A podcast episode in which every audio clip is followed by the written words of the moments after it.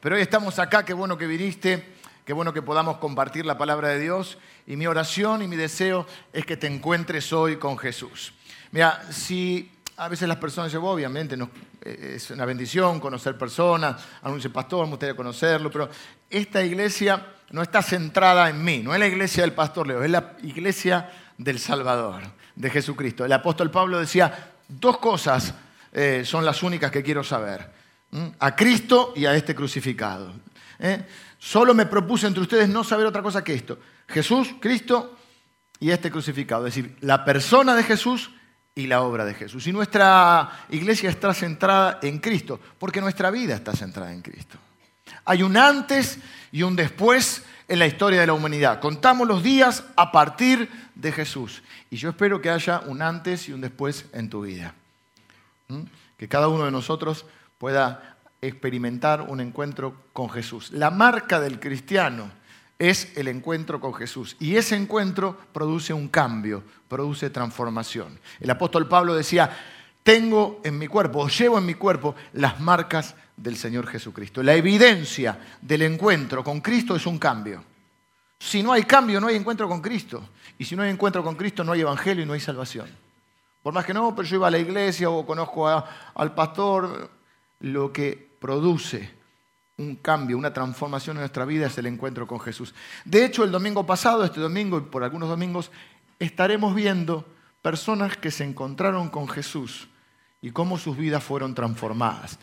El domingo pasado estuvimos hablando del encuentro de Jesús con un hombre ciego de nacimiento, donde la pregunta era, ¿quién pecó, este o, sus padres? Eh, preguntándonos el por qué, porque cuando sufrimos preguntamos por qué. Y tratamos de de encontrarle sentido, explicación a nuestro dolor. Vimos algunas de las razones por las cuales a veces sufrimos. Hoy quiero ver otro caso que también, y vimos que el sufrimiento entró por el pecado, que no es el mundo que. Nosotros le vivimos echando a veces la culpa a Dios cuando sufrimos, cuando no encontramos respuestas, y no es el mundo que Dios quiso para nosotros. Es el mundo que creamos nosotros o lo que hicimos con ese mundo que Dios creó como consecuencia del pecado y la insensatez humana. Pero muchas veces cuando nos enojamos, cuando, nos, cuando sufrimos, eh, le echamos la culpa a Dios por un sufrimiento que Él no creó. Al igual pasa con la muerte. La muerte no era el, propósito inicial de Dios. La muerte, dice la Biblia, que entró al mundo a través de nuestro este, predecesor Adán. Dice que por un hombre entró la muerte, por el pecado entró la muerte, pero que en Cristo entró la vida. Y yo espero que haya vida eh, para, todos ustedes a partir del encuentro con Cristo. Vamos a ver hoy en la, historia de eh, el encuentro de Jesús con una mujer viuda. le pusimos al, título, al mensaje de hoy, le pusimos No Woman, No Cry. No Woman, No Cry. Ya entraba, ¿no? pensé que me iba a acompañar la banda de sonido. Ayer recordando esta historia, estaba hablando con, mi amigo Adrián y, Adrián tiene una especie de computadora en su cabeza, entonces yo digo, no, voy a estar hablando de ese... Hace cinco años hablaste de, esta mujer y dijiste esta frase, mirá, yo ni me acordaba. La otra vez me dijo una prédica que yo no tenía escrita y él se acordaba de la prédica. Me no era la misma, pero o sea, a veces uno, la Biblia nos habla, dice, dice, la propia Biblia de sí misma dice que la palabra es viva y eficaz. Está viva. Entonces vos vas a la palabra y encontrás nuevas verdades. Por eso vos tenés que leer la Biblia. Está bueno que escuches predicadores, que vengas los domingos, pero es bueno que vos leas la Biblia, porque Dios te habla. Dice que la espada del Espíritu es la palabra de Dios. La herramienta, el arma que usa eh, el Espíritu de Dios para hablarnos, para transformarnos, es la palabra. Tenés que conocer la palabra. Y como está viva, un día te, te habla, hay una verdad, hay verdades centrales. ¿Siempre de qué habla la Biblia? De Jesús. Toda la Biblia, 1500 años. Durante 1500 años, o a través de 1500 años, se escribió la Biblia. más de 40 autores, muchos ni se conocieron, y hay una unidad, una coherencia. Hablar de Dios y del plan de Dios para nuestra vida. Por eso no entiendo y me da mucha bronca. A veces me enojo, a veces. Mucha bronca cuando presentan un Dios enojado, un Dios iracundo, un Dios que te castiga, cuando toda la Biblia es la historia del amor eterno, perfecto, incondicional de Dios. Es cosas como, bueno, si te portas bien te quiero, si no te portas tan bien no te quiero tanto, sería, ¿no? Hay gente que usa esa frase y no deben usarla. Los abuelitos. ¿eh? Si te portas mal, la abuelita no te va a querer, ¿no? ¿Cómo le va a decir eso? Nuestros hijos, nuestros niños tienen que saber que nosotros los amamos incondicionalmente. De chiquito tienen que saber, hijo, no hay nada. A veces lo tenés que retar, lo tenés que enseñar, por supuesto. Pero ellos tienen que saber, hijo, no hay nada que vos puedas hacer que para que yo te deje de amar. Mi amor es incondicional. Así nos ama Dios. Así es el corazón de Dios. ¿Saben qué quiere decir evangelio? Por ahí escuchamos que se, predica el evangelio. Quiere decir buena noticia. ¿Y cuál es la buena noticia? Que Dios no está enojado. Que Dios no está ahí esperando, ah, te equivocaste, pum, te castigo. Algunos en el barba, ¿viste? Dios está, y te pasa algo malo y dice, Dios me está castigando. No, a veces es, bueno, ya hablamos de están las grabaciones y está la aplicación. Se pueden bajar la aplicación de Iglesia del Salvador y ahí todos pueden escuchar. Los va a derivar un sitio que se llama SoundCloud y ahí ustedes pueden encontrar enseñanzas anteriores, así yo no tengo que ir repitiendo. Pero vamos a hablar un poco de, digamos, de la muerte, el sufrimiento y vidas destrozadas. Qué lindo tema para empezar, ¿no? Qué lindo tema así un domingo como hoy. Pero vamos a hablar porque la única manera de resolver los problemas es enfrentándolos. No es haciendo de cuenta que no existen. Lo único que hacemos de esa manera es tirar para adelante un tema. No decidir a veces es decidir. Y vamos a ver que nuestro Dios tiene aún poder sobre la muerte. Dice la Biblia en una pregunta retórica. ¿Saben lo que es una pregunta retórica? Que tiene incluida la respuesta. ¿Dónde está, o muerte, tu aguijón? ¿Dónde, o sepulcro, tu victoria? Sorbida en la muerte, en la, eh, sí, sorbida en victoria es la muerte. Sorbida la muerte en victoria. Es Dios transformando lo intransformable. Pero vamos a ver el caso hoy de una mujer viuda. Eh, pensamos que está sufriendo porque es viuda.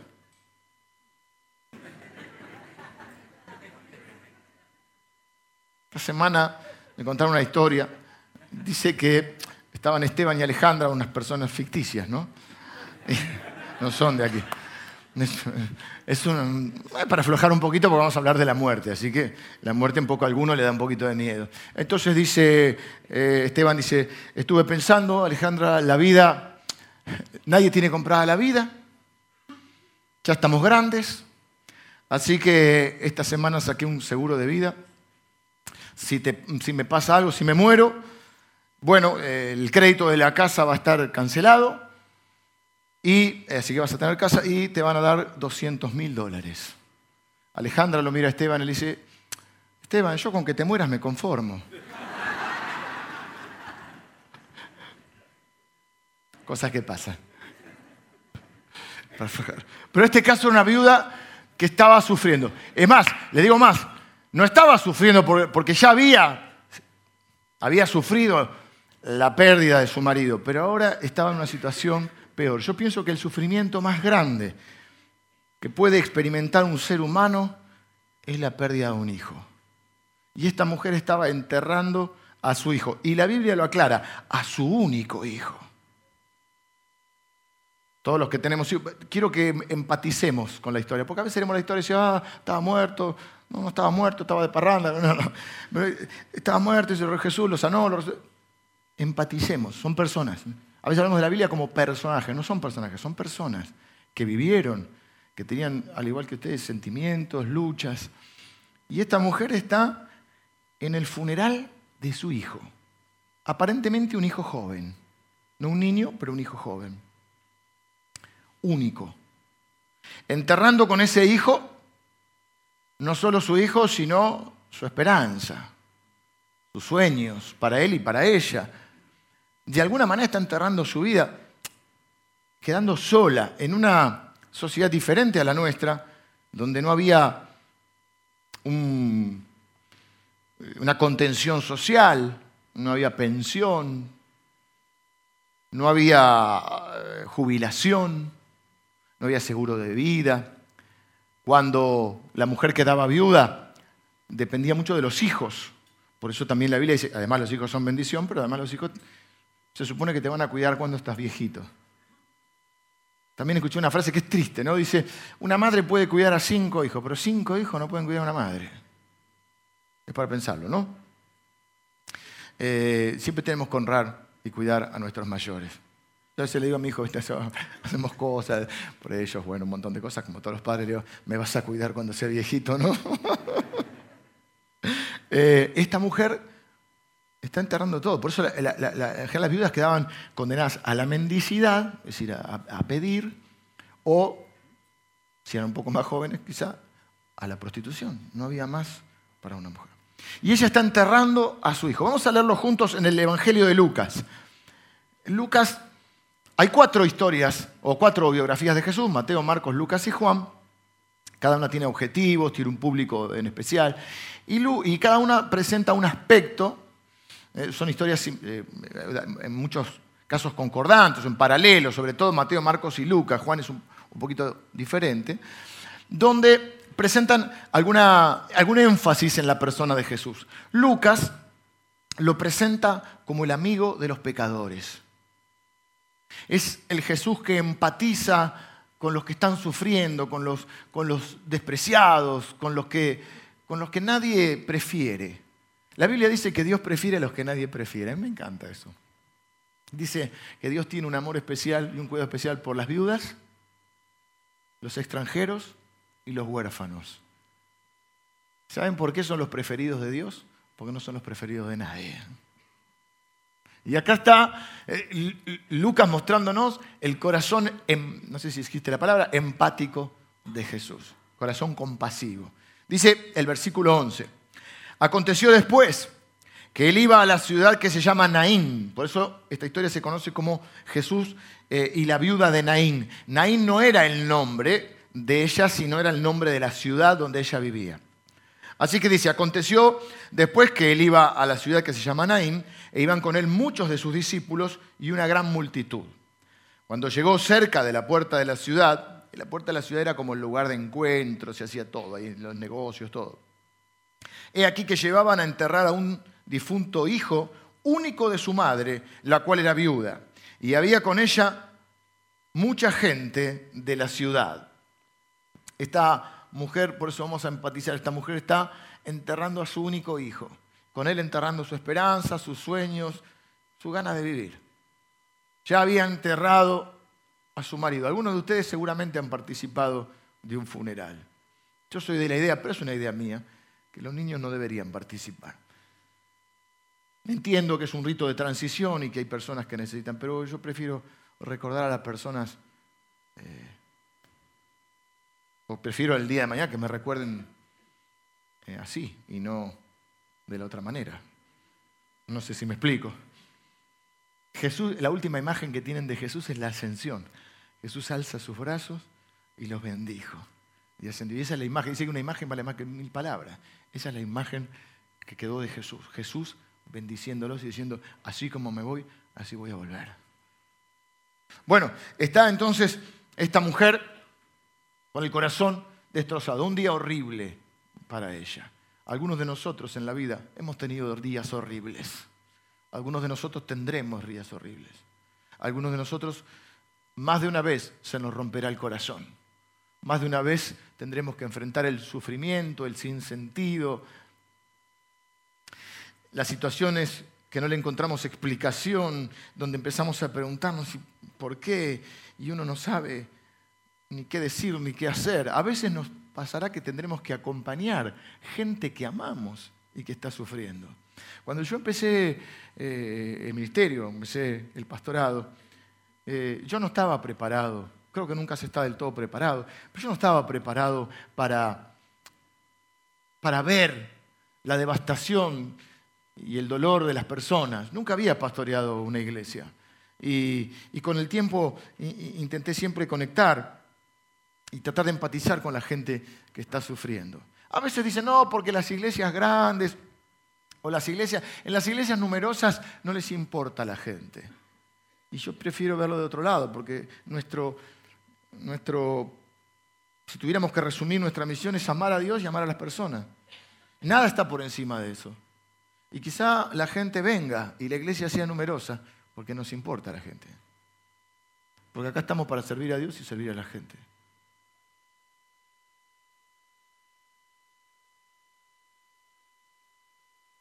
Pero llega Jesús y cuando llega Jesús todo cambia.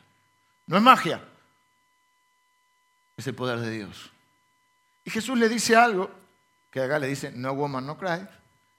Le dice, cuando llegó, esperen que no veo nada, luz acá.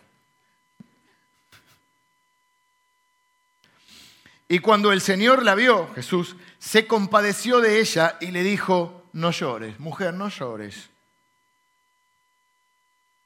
Ahí es donde entra Adrián en escena y diciéndome, esto, de Naín predicaste y dijiste, mira, tiene una computadora acá, me dice, dijiste, solo un loco o un desubicado le puede decir a una mujer que está enterrando a su único hijo y que ha enterrado a su esposo, solo un loco o un desubicado le puede decir a una mujer que no llore. O alguien que tiene poder para hacer algo. Jesús no es ni un loco ni un desubicado. Así que si le dice no llores es porque, porque Él puede hacer algo. Y vemos lo que hace. Dice que, que Jesús hace eso. Busca a la gente que tiene el corazón destrozado. Miren. Eh, y acercándose, tocó el féretro y los que lo llevaban se detuvieron y dijo, Joven, a ti te digo, levántate. Entonces se incorporó el que había muerto y comenzó a hablar y lo dio a su madre. Me gusta esta escena. Jesús está rodeado de gente, lo sigue una multitud. Todos buscan algo, que sane los enfermos, que libere a los que están cautivos por los demonios. Em, otros quieren que Jesús ore por ellos, quieren contarle algo, quieren preguntarle algo. Toda la dice que están los discípulos y una multitud que lo siguen y que lo buscan. Y Jesús se desvía para ir a buscar a esta mujer. Porque Jesús siempre busca a los que sufren. ¿O cómo te encontró Jesús un día? La mayoría de nosotros hemos llegado al camino del Señor por algún quebranto. Cuando en algún momento de nuestra vida ¿eh? nos damos cuenta que no somos lo omnipotentes que creíamos que éramos. Que hay cosas que están fuera de nuestro alcance entonces decimos, tiene que haber un Dios. Y ahí llega Dios. Siempre, siempre es Dios el que toma la iniciativa. Dios es el que vino al mundo. Todas las religiones enseñan o intentan enseñar una manera de llegar a Dios, una manera de alcanzar a Dios, tratando de portarse bien, tratando de tener buenas obras. Eh, tratando de, hacer cosas buenas para que el, karma de la vida te, te devuelva algo de eso. Otros tratan de buscar una buena vida para poder tener una buena reencarnación, pero el Evangelio de Cristo, el cristianismo es, es el único que enseña que la iniciativa nunca es del hombre, siempre es de Dios hacia el hombre. Por eso le llamamos gracia. Dice la Biblia que en el libro de los Hechos, que los discípulos, los apóstoles, predicaban el Evangelio de la gracia de Dios. La gracia es lo inmerecido, el favor inmerecido de Dios, es la iniciativa de Dios. Dice la Biblia que nosotros estábamos muertos en nuestros delitos y pecados y Dios nos dio vida juntamente con Cristo. No es que yo puedo hacer algo, nosotros lo decimos a veces porque es una manera de explicar o tratar de explicar lo que nos pasó. Dice, bueno, yo estaba mal y busqué a Dios. Mira, mira, porque Dios puso eso en tu corazón, pero en realidad es Dios el que te buscó. Siempre lo que enseña el Evangelio es que la iniciativa es de Dios. Tienes que hacer nada para que Dios te ame. No, tienes que hacer cosas para que Dios te Dios te ama. No te ama por lo que sos, te ama a pesar de lo que sos. Dice la Biblia que, que Dios muestra su amor en que siendo nosotros pecadores, no que éramos que éramos buenitos. No, yo tengo que ser bueno, que ser bueno con el vecino, buen papá, o esto para que Dios me quiera, me acepte. No, no, tengo que subir la escalerita. No, no. Dios muestra su amor en que siendo nosotros pecadores, Cristo murió por nosotros. De tal manera amó Dios al mundo que dio a su Hijo. Es Él el que viene a la tierra. ¿O qué celebramos en Navidad? Bueno, hay gente que no sabe lo que celebra pero yo quiero que cada uno de nosotros entienda que está celebrando la encarnación, ¿eh? que Dios se hizo uno de los nuestros y vino a la tierra y nos vino a buscar. ¿Y a quién vino a buscar? A los que sufren. Dijo Jesús, el Espíritu del Señor está sobre mí. Me ungió Dios para dar buenas noticias a los pobres, sanar a los quebrantados de corazón, traer libertad a los cautivos y vista a los ciegos. Y vimos el domingo pasado que cuando le dio vista al ciego era una manera de decir, ese soy yo. No hay un solo registro en el Antiguo Testamento de una sanidad de un ciego. Jesús vino a cumplir esa palabra. Jesús viene a los que sufren. Así que si estás sufriendo, si yo vine porque me trajo un amigo, no, no, es Jesús que te está buscando. Y que usa, en el buen sentido de la palabra, amigos o a gente, a alguien, para que te hable de él. Y dice que esto, esto es lo más lindo, que cuando el Señor la vio, se compadeció y, fue hacia ella y le dice, no llores. Pues o es un desubicado, o es un loco, o puede ser algo. Y automáticamente toca el féretro. Jesús siempre transgrediendo un poquito las tradiciones, ¿no? Porque todo lo que tenía que ver con la muerte era como inmundo, así que no se tocaba. Imagínense la escena, porque uno dice, eh, Jesús, vas al funeral, vas con el cajón, todos llorando, la comunidad apoyándola, viene esta señora, llorando, destrozada. Y Jesús le dice, no llores. Y toca el cajón. Yo no sé si el cajón estaba cerrado o estaba abierto.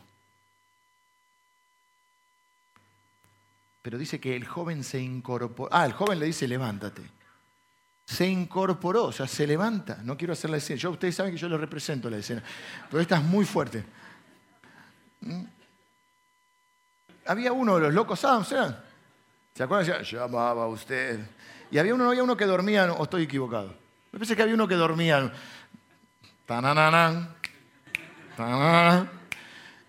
Estoy muy viejo, ¿no? Cuando dije esto. Pero hay una remake. Yo sé que ustedes vieron la remake. Y se levanta y habló. Habrá dicho, ¿y toda esta gente me vino a ver? Y Jesús, dice otra, otra traducción, se lo dio a su madre, se lo llevó a su madre. Vení, Adrián. Adrián está blanco como un muerto, ¿viste? se levanta, se levanta Adrián y lo agarra y necesitamos una madre. Vos para madre, Amelia. A mi papá somos... Parate, Amelia. Porque tu mamá no está, no sé, no vino. Sí, está tu mamá, no sé. Bueno, Amelia está. Y viene y se lo da a su madre. Dale un abrazo a Amelia. Está, eh, Falta un poco de actor. Eh, hay que ensayar un poquito más. Pero imagínense ese abrazo. Tuviste a tu, a tu hijo en tus brazos cuando nació. A mí me dieron, un, no sé si está por ahí, ya estaba en el primero. A mí me dieron una cosa moratada, yo estuve en el parto de los dos, cuatro kilos de algo que lloraba. Parecía Mike Tyson, más o menos, me dijo. Ahora es lindo, ¿viste? Eh, Pali salió, ya, ya salió una lady toda así, toda. Pero el otro era una cosa. Mi mamá dice que yo también. Cuando yo nací no me entró la ropa. Esto es verdad, ¿no, mamá? Mamá da testigo. 4 kilos 800. Oh. Eh, no me entraba la ropa, me, me quebraron la clavícula para nacer. Una cosa de loco. Y bueno, así salí. Esto es lo que hay. Imagínense abrazando a, tu hijo. Pero no importa, a partir de ese momento lo más importante de tu vida, ¿viste? Que nace y decís, pero ¿cómo? Ahora si no, después si no, tiene, está amarillito, hay que ponerlo en incubadora. Y vos ya estás sufriendo. ¿Para qué tuvimos un hijo? Para sufrir. Pare de sufrir. Se transforma. Imagínate esta mujer que estaba enterrando a su hijo, o sea, lo había tenido, lo estaba enterrando y ahora Jesús viene y se lo devuelve. Imagínate ese momento. Jesús siempre busca a los que sufren. Así que ánimo. Si estás pasándola mal, quizás sea la gran oportunidad de encontrarte con Jesús. Eh, me gusta que ella no pide, eh, no lo busca, es Jesús el que busca, es Jesús siempre el de la iniciativa. Jesús toca a la gente y da vida. Yo creo que estos dos versículos que leímos son una analogía, podríamos decir, una metáfora de lo que es la salvación. Efesios capítulo 2 dice que nosotros estábamos muertos en nuestros delitos y pecados y que Dios nos dio vida juntamente con Cristo. Piénsenlo de esta manera, porque creo que Jesús ama a esta mujer, ama a su hijo, pero también nos quiere enseñar a través de esta historia una figura de lo que pasa en nuestra vida. ¿Cómo uno dice, bueno, estamos muertos, si estamos vivos, si estamos hablando, si comemos?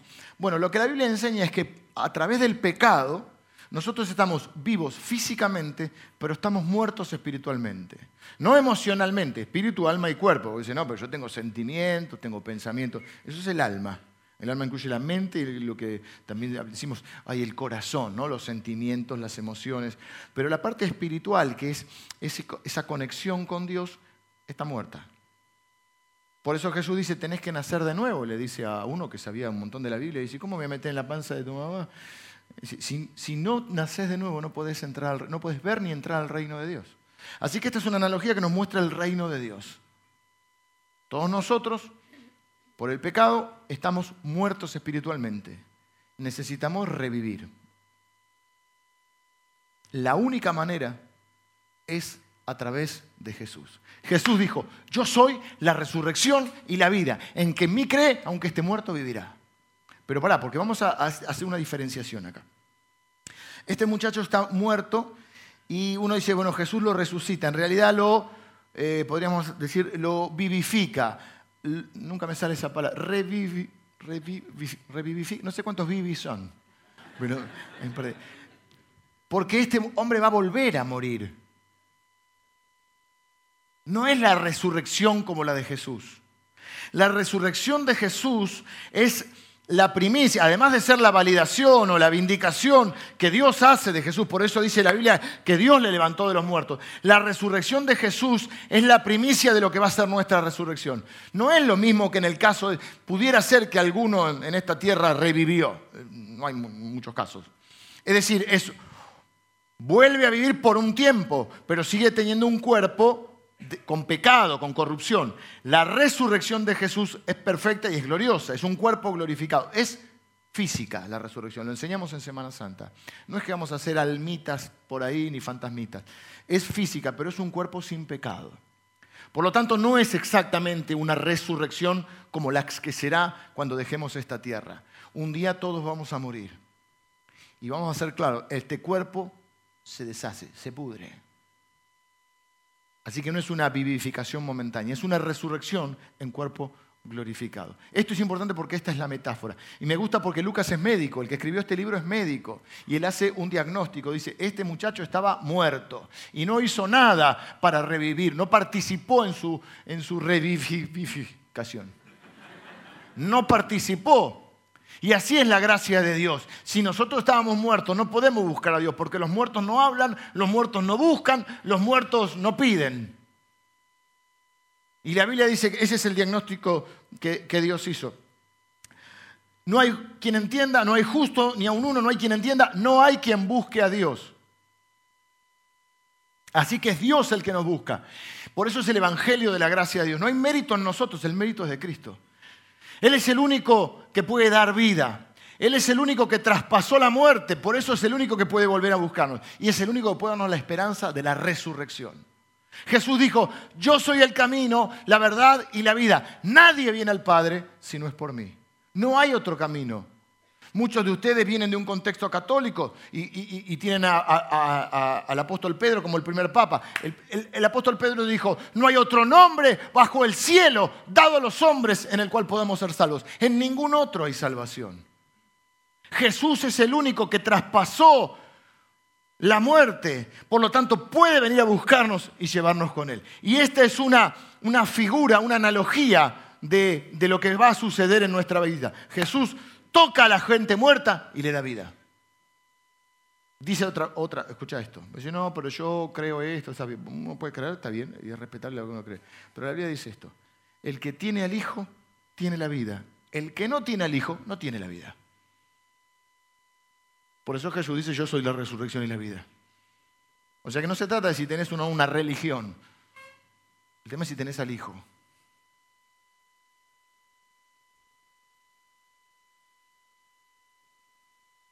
La muerte es un enemigo que hay que derrotar. Jesús derrotó a la muerte, conquistó a la muerte.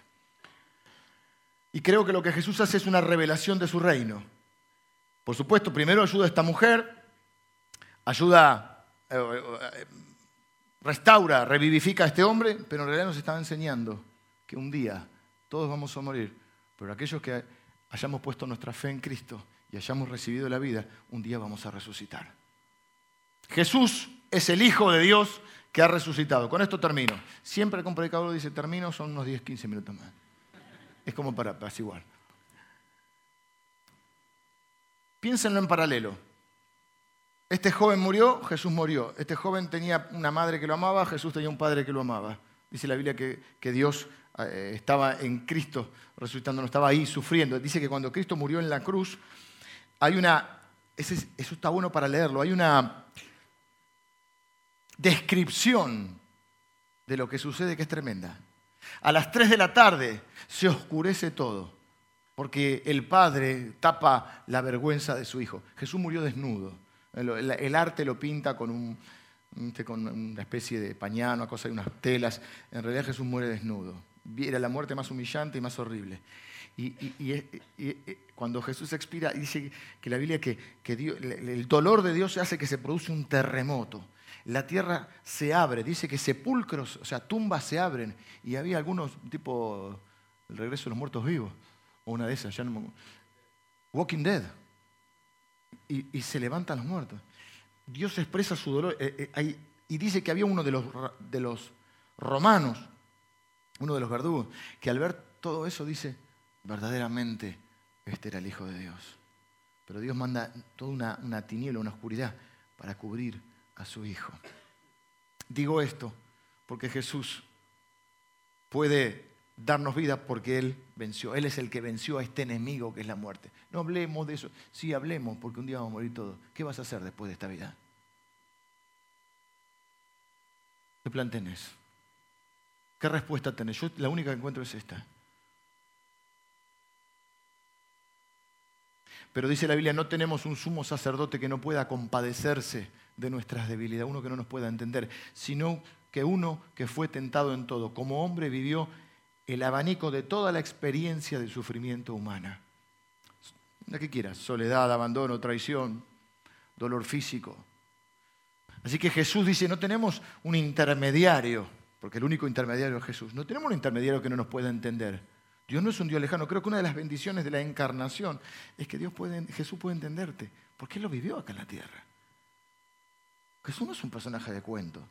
No es el que frota la lámpara y te da lo que querés. Oh, tenés salud. Sí, por supuesto que responde oraciones. Cuando quiere, porque es Dios.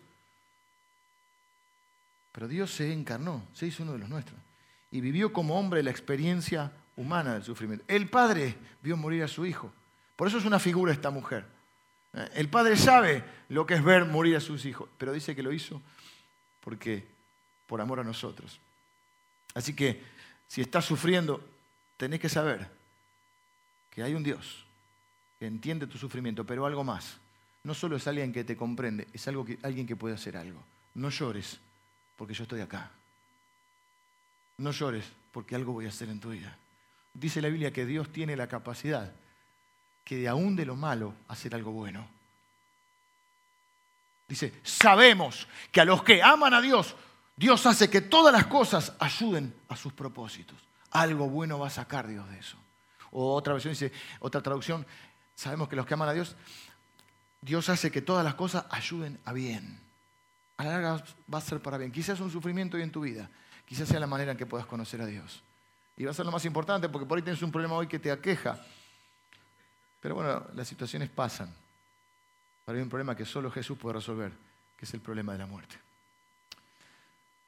Vengan los músicos. Si estás sufriendo, te sugiero que te refugies en Dios, que te refugies en Jesús. Mira esto. Esta mujer tenía una comunidad que la acompañaba. La iglesia es eso, es una comunidad de fe para acompañar a los que sufren. Y si no estás sufriendo ahora, bueno, eh, eh, entablás relaciones donde vos puedes ser el instrumento que Dios use para consolar a otro. Por eso en esta iglesia tenemos grupos de afinidad y grupos de todas, que tratamos de abarcar el abanico de experiencias humanas. Hay grupos de duelo, grupos de cáncer, grupos de, por profesión, grupos por edades, porque todos en algún momento de la vida vamos a necesitar de una comunidad de fe, de un abrazo, de una mano en el hombro, de una palabra, de una oración, de alguien que esté ahí, de una compañía, de alguien que esté cuando más lo necesitamos. Si experimentaste hace poco la muerte de un ser querido, no te enojes con Dios. No le eches la culpa a Dios. Dios no creó la muerte. Cuando uno le echa la culpa a Dios, está diciendo que Dios es pecador. Dios no es pecador, nosotros somos pecadores. Y la muerte no entró por Dios, entró por nosotros. Dice la Biblia que por Adán entró la muerte, pero también dice que por Jesús entró la vida. Yo no quisiera que te vayas de este lugar sin estar seguro de haber resucitado espiritualmente. Yo no quisiera que te vayas de este lugar sin tener resuelto tu problema de eternidad. ¿Qué vas a hacer después de la muerte? Dice que lo adoraron. Entonces eh, se incorporó el que había muerto y comenzó a hablar y lo dio a su madre.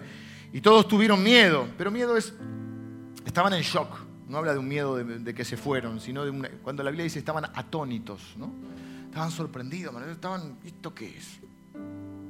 Eh, y glorificaron, glorificaban a Dios diciendo, un gran profeta, claro, la revelación es progresiva, todavía no sabían quién era. Un gran profeta se ha levantado entre nosotros. Pero miren lo que dice, y Dios ha visitado a su pueblo. De eso estaban seguros. Dios ha visitado a su pueblo. Y se, encendió, se extendió la fama de él por toda Judea y por toda la región de alrededor. Nosotros no adoramos a un Dios inmune al sufrimiento. No adoramos a un Dios que no pueda entendernos. No adoramos a un Dios que está muerto. No vamos a la tumba a llorar a nuestro Dios. Nuestro Dios está vivo. Y Él nos va a acompañar a atravesar ese tiempo de muerte. Primero el tiempo de sufrimiento en esta tierra y luego el tiempo de la muerte. Ni la muerte, dice la Biblia, nos podrá separar del amor de Dios. Ahora, todos dicen, bueno, frase, viste, pasó a mejor vida, está mejor. Porque estamos incómodos, usamos esa frase, pero la Biblia enseña que no todos van a atravesar ese, ese valle de muerte con Jesús, sino aquellos que han puesto su fe en Jesús. No hay otra manera. Entonces, hay dos palabras claves, arrepentimiento y fe. Y yo quiero acompañarte hoy a que pongas tu fe en Jesús. Y que resuelvas definitivamente el problema de la muerte. Para que vos también puedas decir, ¿dónde está tu muerte, tu hijo? ¿Dónde está tu herida? ¿Dónde está tu arma? ¿Eh? Jesús se tomó la muerte. Sorbida es la muerte en victoria. Jesús derrotó la muerte porque derrotó al pecado. Y tiene, esa es nuestra esperanza de resurrección. ¿Estás seguro? Quisiera acompañarte en una oración. Te invito a cerrar los ojos, la iglesia está orando. ¿Cómo puedo poner mi fe en Jesús? Primero arrepentimiento, que significa reconocer que, necesito un Salvador, que necesito a alguien que resuelva por mí el problema de la muerte. Mira, voy a ser dramático hoy. Si no resolvemos esto, seríamos vos y yo un condenado a muerte, esperando la ejecución. Pero Jesús vino a derrotar al verdugo de la muerte y quiere darte vida hoy. Y quizá el sufrimiento que estás ocurriendo estás viviendo sirva para que te des cuenta que hay una sola forma de superar cualquier situación, incluida la muerte, que sería lo peor, y es Jesucristo. Puedes orar y decirle, Señor, yo me arrepiento de mis pecados. Yo te pido perdón, Señor, por mis pecados. Y yo pongo mi fe en Jesús, mi confianza en Él. Reconozco que Jesús es Dios, Salvador, Señor y Cristo. Él es la resurrección y la vida, Señor, y yo pongo mi esperanza de resurrección en Él. Te entrego mi corazón te pido perdón por mis pecados. Recibo el perdón de mis pecados y recibo el regalo de la vida eterna. Te pido, Señor, que transformes mi vida. Si estás orando así, es exactamente lo que Dios va a hacer en tu vida. Y dice la Biblia que Dios te pone una marca, que es el Espíritu de Él, que es la garantía de que cuando dejes esta tierra y mueras, vas a resucitar. Es la garantía de tu resurrección. de tu encuentro con Él. Si oraste así, levántame tu mano derecha, por favor, que quiero bendecirte hoy. Y si le entregas tu vida a Jesús, levántame, que Dios les bendiga. Ahora yo los bendigo en el nombre de Jesús. Señor, cada uno de ellos ahora vas a ser un hijo tuyo por la fe en Cristo Jesús, salvo por gracia, por medio de la fe. Señor, anota sus nombres en el libro de la vida y en el nombre de Jesús, Señor. Ahora, reciben el regalo de la vida eterna, reciben tu Espíritu Santo, Señor. Son sellados hasta tu venida y reciben una nueva naturaleza. Están resucitando espiritualmente. Señor, yo los bendigo. Declaro que nada los podrá separar jamás de tu amor. Los bendigo en el nombre de Jesús. Amén. Amén. Dice la Biblia que hay una fiesta en los cielos por cada uno de nosotros que pone su fe en Jesús. Si nos estás visitando, decir, ¿por esta gente está tan... Porque estamos celebrando que nuestro Dios está vivo. No andamos velando un muerto. Por eso, como nuestro Dios está vivo, dice la Biblia que oye nuestras oraciones. Así que ahora cerramos los ojos y le presentamos nuestra necesidad a Dios. Dios puede entendernos y puede decirnos, no llores porque yo estoy acá. Así que Señor, yo en el nombre de Jesús estoy orando por los que sufren hoy, por los que están enfermos, Señor. Te pido que pases tu mano, Señor, de sanidad sobre ellos. Aquellos que tienen su corazón quebrantado, Señor. Tu palabra dice que tú viniste a sanar a los quebrantados de corazón, Señor, y a vendar sus heridas. Sánalos, Señor, ahora. Padre, en el nombre de Jesús, cualquiera que está sufriendo hoy, tú que consuelas a los humildes, te pido que los consueles Señor, y que les confortes el corazón y que ellos puedan sentir tu presencia, tu compañía. Y Señor, que te manifiestes poderosamente. Tú eres poderoso para hacer todas las cosas mucho más allá de lo que nosotros pedimos o entendemos. Que te manifiestes, Señor, en tus vidas, para que ellos vean qué clase de Dios tienen, Señor. Yo los bendigo en el nombre de Jesús. Amén.